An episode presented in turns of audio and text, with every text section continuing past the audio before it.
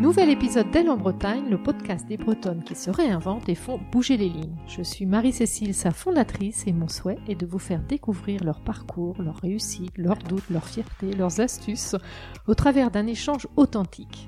Ces femmes sont toutes remarquables et inspirantes, et j'espère que vous prendrez autant de plaisir que moi à les écouter.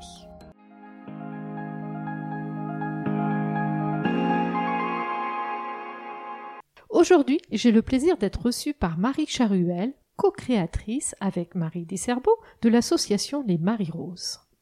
Le but de l'association est de créer à Rennes un espace d'accueil et d'accompagnement post-traumatique destiné à toutes et tous, et notamment aux personnes ayant subi une maladie grave, un accident de vie traumatisant ou des violences physiques. Au sein de ce lieu d'accueil et d'écoute, Marie a créé un salon de tatouage dans lequel elle propose des tatouages classiques et thérapeutiques. Dans cet épisode, Marie va nous parler de son parcours sur comment elle est passée de chargée de fabrication à Ouest France à tatoueuse solidaire sous le pseudo de James Blonde, aussi de sa belle aventure avec les Marie Roses issue d'une belle rencontre. Bonjour Marie. Bonjour. Comment vas-tu? Mais je vais très bien, merci. Donc merci de ton accueil dans ton beau local euh, Avec euh, plaisir. sur Rennes. Pour faire euh, plus ample connaissance, peux-tu nous dire un petit peu qui est Marie Charuel?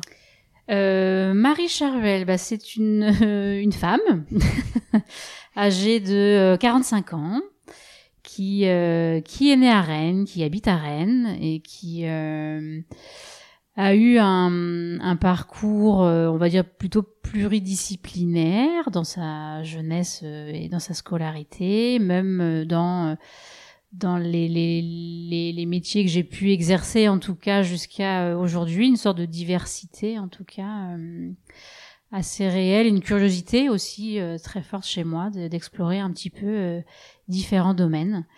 Euh, voilà, j'ai quand même globalement une grosse carrière, euh, en tout cas professionnelle, si on peut appeler ça comme ça, euh, chez Ouest France et même chez euh, des entités appartenant au groupe comme Précom, par exemple, qui est la régie publicitaire également de Ouest France. Donc toujours dans un voilà un- un- une envie vraiment de découvrir et d'explorer, mais avec le recul toujours en lien avec ou la communication ou la presse ou en tout cas quelque chose qui était déjà tourné un petit peu, mais on en parlera après sur un, un côté un peu euh, graphique ou en tout cas euh, des activités proches de la communication. Quoi. Ouais.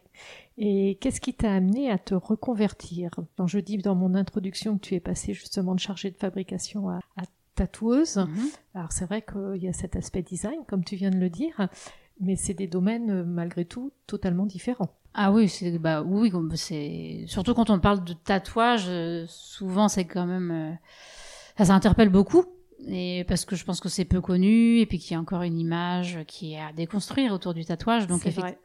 et c'est du coup effectivement deux choses complètement différentes. Et ce qui m'a amené à progressivement, euh, en tout cas, euh, arriver à me dire que je serais tatoueuse, bah c'est, globalement deux événements, enfin surtout un événement principal, c'est euh, malheureusement le décès de ma maman euh, en 2016. Et suite à ça, comme beaucoup de gens qui, qui vivent malheureusement cette tragédie, il y a eu une- chez moi euh, une nécessité de repenser ma vie professionnelle et même ma vie et de l'orienter vraiment vers ce qui moi me, me constitue, ce que j'ai réellement envie de, de faire de cette vie professionnelle qui va me rester à, à vivre. Pas que j'ai regretté ce que j'ai fait auparavant, j'ai adoré faire ce que j'ai fait, mais euh, il y avait un vrai besoin de sens en fait. Euh, donc ça a été ça a été le déclencheur. Et le, deuxième euh, événement, bah, c'est un an après le décès de, maman. Je me retrouve en vacances. Je suis sur la plage. Je suis en train de lire un magazine qui s'appelle Cosette. Et je tombe sur un article qui traite d'une femme qui s'appelle Alexia Cassar, qui est donc est une femme tatoueuse, mais qui tatoue des tétons euh, en trompe-l'œil sur des femmes qui ont vécu un cancer du sein. Et en lisant l'article, mais je me dis, mais en fait, le tatouage peut être autre chose qu'un élément euh, esthétique ou de plaisir. Ça peut aussi être un élément eh ben, de guérison et reconstructeur. Et la somme de ces deux événements, à la fois le décès de maman et la lecture de cet article, m'ont fait me dire, mais en fait, c'est là que je veux être et qu'est ma place, et je veux, moi aussi, si c'est possible, être tatoueuse et accompagner, en fait, les gens qui ont vécu un traumatisme à se guérir grâce au tatouage. D'autant plus que symboliquement, je n'ai pas eu la chance de pouvoir accompagner ma maman dans la guérison parce qu'elle était malheureusement condamnée. Euh, je l'ai pas précisé, mais elle est décédée de la maladie de Charcot et aujourd'hui il n'y a pas de, a pas de protocole de guérison. La seule fin, c'est malheureusement la mort.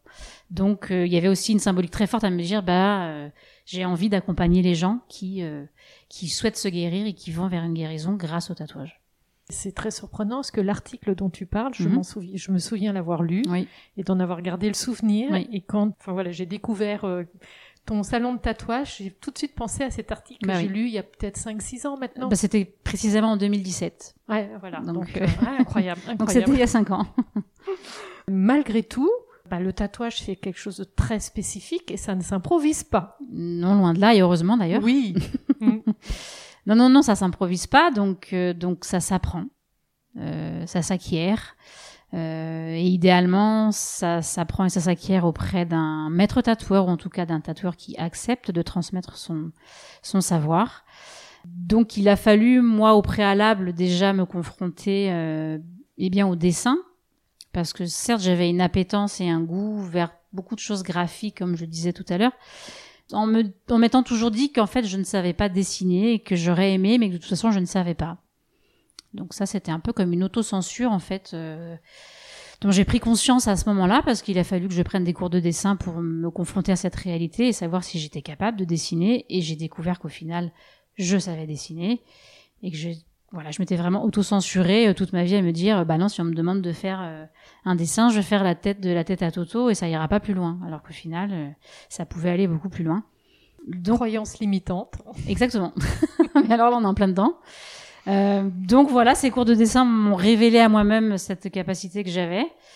Donc ça, c'était déjà une première bonne bonne case de cocher, en tout cas, pour pouvoir se projeter euh, sur la pratique du tatouage. Et donc, comme je disais, après, il a fallu donc euh, prendre le temps d'apprendre euh, la technique, euh, l'histoire, enfin la théorie de tout ce qu'est cette pratique du tatouage. J'ai pu le faire donc auprès d'un d'un monsieur qui s'appelle Tony, qui est dans le sud de la France et qui m'a donc euh, voilà appris les bases du tatouage, appréhender la partie vraiment euh, théorique avant de passer à la pratique. Euh, J'ai eu la chance aussi que Tony, ça fait déjà 15-20 ans qu'il est tatoueur, qu'il a formé d'autres personnes, dont un tatoueur qui est à Rennes ici, qu'il a contacté pour lui demander s'il acceptait aussi de m'accueillir dans cette phase d'observation et de début de mise en pratique, en tout cas, de, mon apprentissage.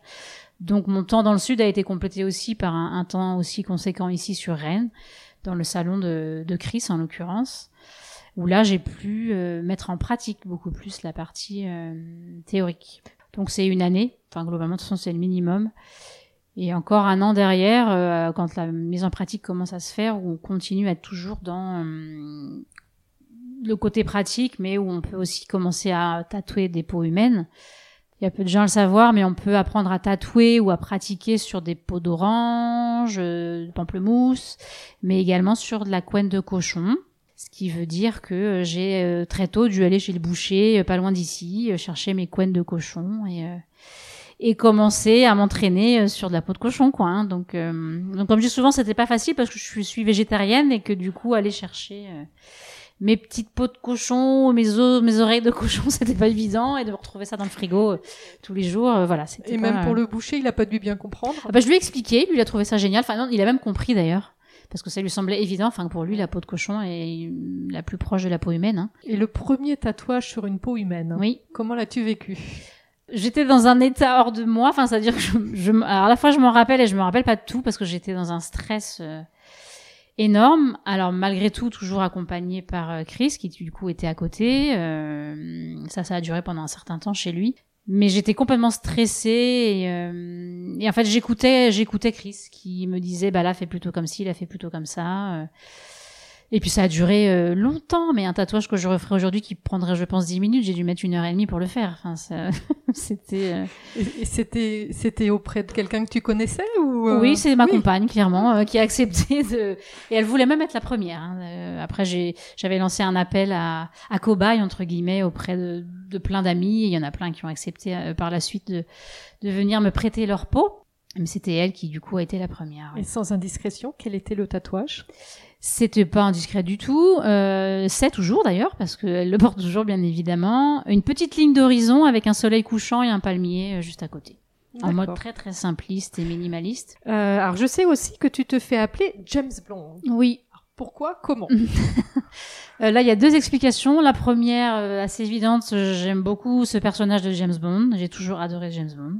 Donc c'était pas forcément le point de départ dans ma réflexion, c'est que après j'aime beaucoup aussi moi les coiffeurs qui cherchent des noms euh, de salons euh, complètement euh, complètement drôles et décalés, genre genre j'ai vu un jour un coiffeur qui s'appelle Ryan Air.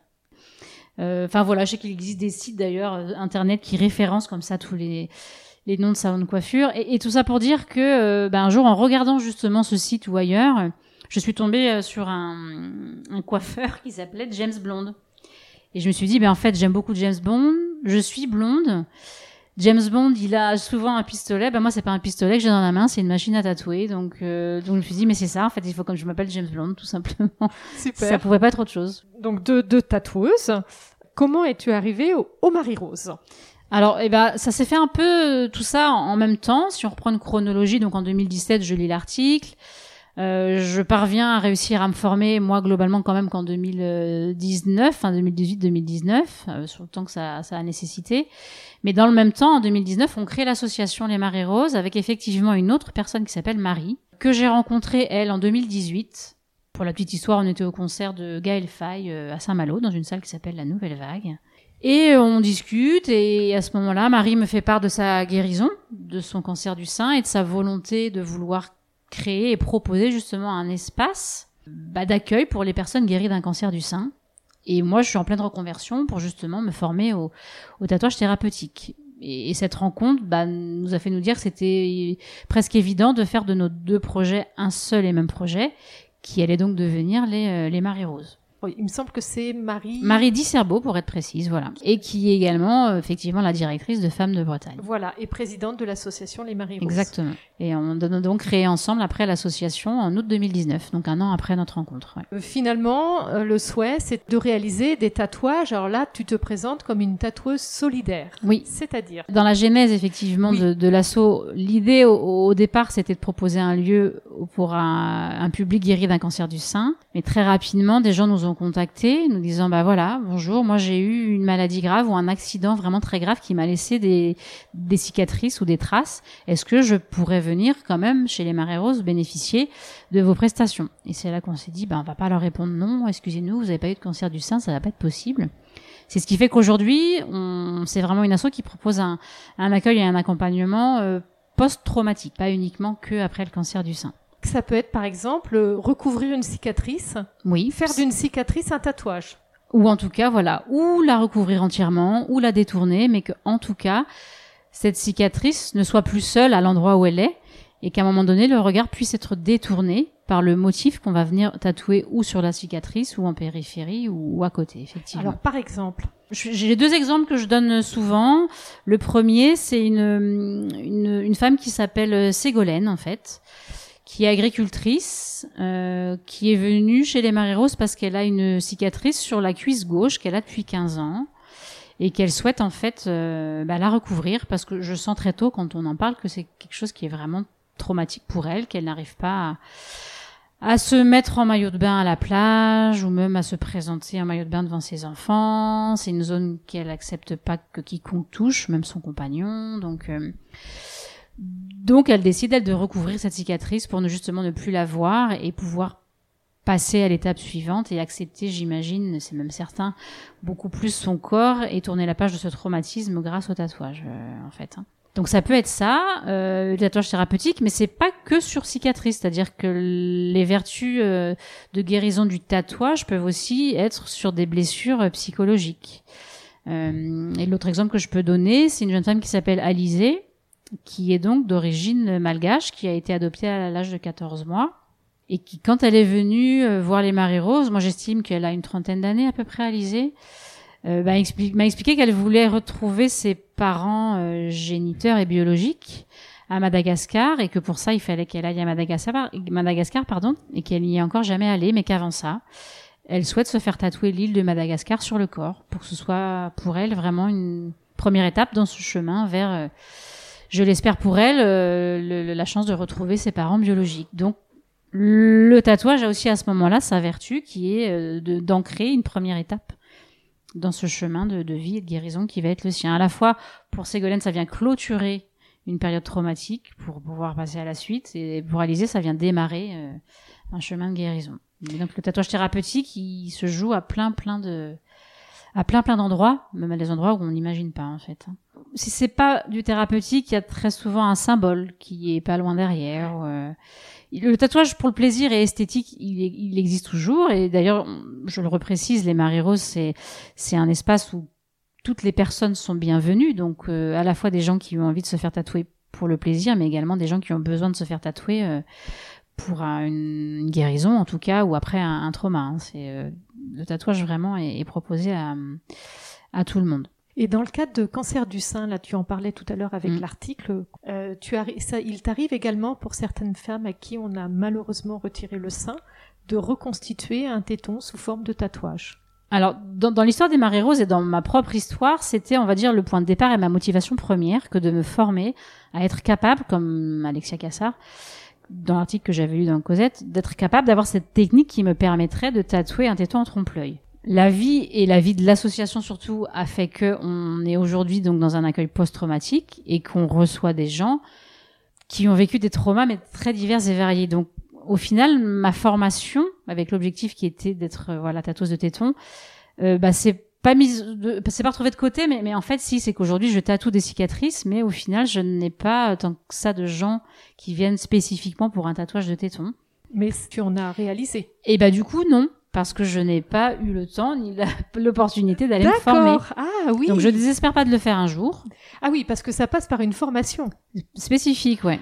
D'accord. Donc en effet, c'est peut-être une autre étape ensuite. Euh, bah oui, il faudra boucler la boucle. C'est ça, et certainement. Mais du coup, bah là où c'était le point de départ pour moi de cette boucle, bah là ça va être euh, le point final à cette boucle. Ah, incroyable. Donc je sais pas dire moi-même quand parce que là on est déjà et je suis bien bien occupée et tant mieux avec euh, avec plein de gens qui viennent nous voir pour des tatouages mais mais aujourd'hui non je tatoue sur cicatrice et je peux le faire sur sein reconstruit mais pas le téton d'accord pas encore en cas je vois tu es toi-même tatouée. Oui. Depuis longtemps?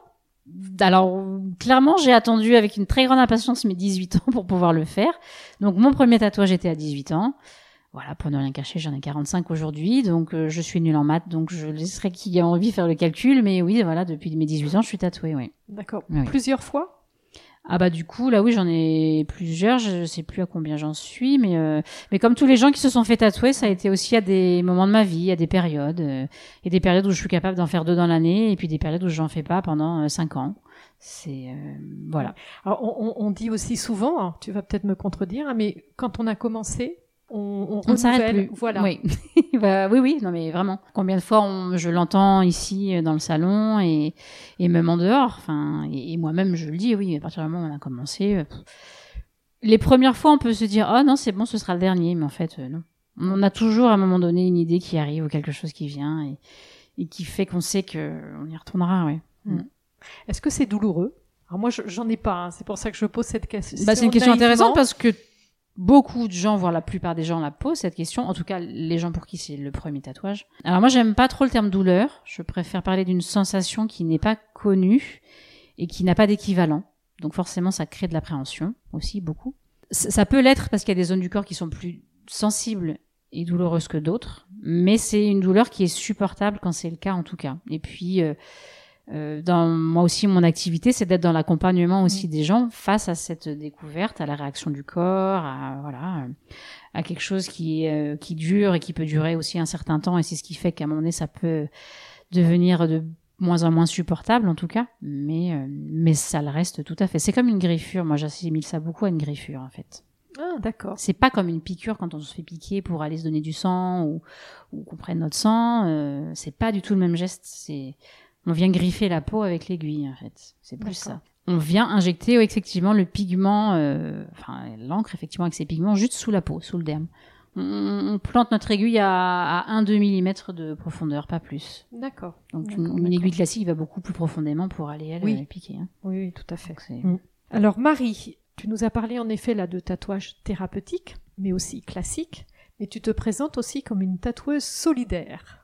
Oui, tout à fait. Donc euh, pourquoi tatoueuse solidaire? Bah, Parce qu'en fait, euh, au sein des Marie Rose, on a aussi une, vraie volonté avec des, valeurs, euh, en tout cas de, partage. Et bah, être tatoueuse solidaire, ça veut dire que quand les gens viennent se faire tatouer chez les Marie Rose, que ce soit pour du tatouage classique ou thérapeutique, sur le prix de leur tatouage, il y a un pourcentage qui va dans un pot commun. Et ce pot commun, il sert à financer du tatouage thérapeutique, mais auprès d'un public qui n'a pas les moyens de pouvoir s'offrir cette prestation. Donc c'est en cela que tous les tatouages chez les Marie Rose sont des tatouages solidaires et que je suis du coup euh, effectivement tatoueuse solidaire de par euh, cette dynamique que l'on propose à l'association. Et dis-moi, un tatouage, c'est pour la vie? C'est pour la vie. Enfin, en tout cas, on pouvait l'affirmer haut et fort sous cette forme-là il y a encore quelques années. Mais c'est vrai que depuis, alors j'ai pas les chiffres, mais quelques temps, on entend aussi beaucoup parler maintenant de gens qui se font enlever leur tatouage. Il y a des techniques euh, à base de laser qui, qui permettent de le faire. De ce que j'en entends, ça reste très douloureux, voire même plus douloureux que le tatouage euh, en soi. Mais au préalable, un tatouage, c'est pour la vie. Enfin, c'est ce qui en fait d'ailleurs un tatouage. Sinon, pour moi, c'est plus un tatouage. Comme tu le disais tout à l'heure, euh, les Marie-Roses, votre volonté était donc de, pouvoir euh, proposer des tatouages euh, solidaires et thérapeutiques, mais pas que. Non, pas que. C'est que dès le départ aussi, on avait réfléchi à la co-création d'un collectif de personnes qu'on qualifie de personnes ressources donc l'idée, c'est de proposer aux gens qui en ont besoin et qui viennent chez les Marées Roses d'avoir euh, à disposition un panel de, de, praticiens et de praticiennes, aussi bien des gens issus, venus du social, que du médical, que du juridique. Mais en tout cas, un panel vraiment le plus large possible pour leur laisser le choix aussi de trouver l'interlocuteur ou l'interlocutrice qui va correspondre à leurs besoins. Et cela toujours dans l'idée de les accompagner à, à, guérir euh, après, euh, après un traumatisme. Donc, euh, donc les Marie Rose, c'est effectivement aujourd'hui du tatouage, mais ma pratique du tatouage s'intègre également de toute façon dans ce collectif qui va être mis en place là. on va en reparler, j'imagine, mais assez rapidement suite au déménagement qui va avoir lieu très probablement en fin d'année. Alors Marie, pour mettre en œuvre donc le projet des Marie Roses, est-ce que vous avez été accompagnée? Oui, oui, oui, et heureusement d'ailleurs, on a eu la chance d'être euh, accompagné par un incubateur qui s'appelle TAC35 et qui nous a permis pendant une année euh, bah, de nous aider dans nos réflexions, dans nos choix, dans les orientations à prendre, dans les réflexions aussi qui étaient euh, les nôtres. Et, et, cet incubateur, bah voilà, nous a permis de formaliser aussi les choses pour pouvoir après vraiment lancer les Marie Roses euh, comme elles comme elles se doivent. Et, euh, et du coup, souvent pendant ce, ce temps d'incubation, euh, bah nous en fait on, on nous qualifiait de, de, de porteurs de projets, mais, mais, très rapidement et très souvent je répondais mais en fait je suis pas porteuse de projet. Enfin moi je suis portée par un projet et c'est vraiment les Marie Roses et le projet qui qui aujourd'hui encore nous portent en fait. Pourquoi ce nom des Marie Roses? Eh bien pourquoi? Euh, Parce que déjà, on a fait le constat qu'on s'appelle toutes les deux Marie, euh, Marie Lisserbeau et moi-même. Donc on s'est dit, bah, ce serait chouette de trouver euh, quelque chose autour de nos deux prénoms quand même. Comme j'expliquais dans la genèse de l'association, au départ, on voulait effectivement travailler avec un public qui a été guéri du cancer du sein et que la couleur rattachée au cancer du sein, c'est le rose.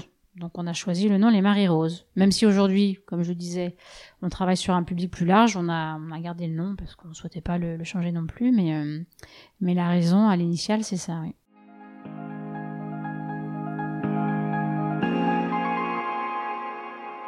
Ce podcast s'appelle Elle en Bretagne. Mm. Quel message tu souhaiterais faire passer à nos auditeurs et auditrices? Je ne sais pas si c'est un message, mais moi ce que j'en retire et souvent ce que je pourrais... Euh, avoir à dire à des gens qui, qui écouteraient ou qui auraient des questions, c'est que au final, j'ai toujours un petit peu, toujours suivi mon intuition, enfin cette petite voix qui est là en nous et euh, contre laquelle des fois on se bat. Et je sais pas pourquoi, mais euh, voilà, parce qu'on a des peurs certainement tous. Euh, bah c'est au final d'écouter cette intuition et de lui faire confiance parce qu'en général c'est plutôt ou la bonne direction à prendre ou le bon choix à faire que cette petite voix euh, soit là pour nous rappeler les choses ou nous les dire c'est que il y, a une raison et c'est souvent la bonne D'accord. Et par rapport à la Bretagne, justement.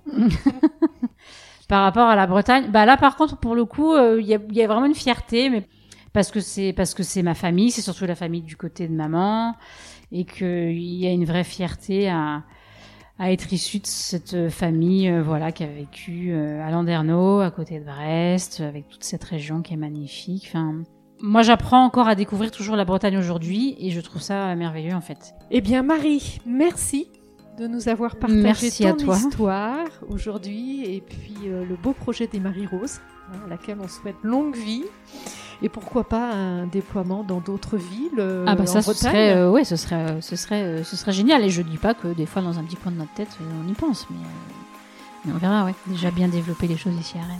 Eh bien, chères auditrices et auditeurs, merci pour votre fidélité. Si vous avez aimé l'épisode, n'hésitez pas à mettre 5 étoiles sur vos plateformes préférées, à vous abonner et à me faire part de vos commentaires. Et à dans 15 jours pour le prochain épisode. Et Kenavo Bye.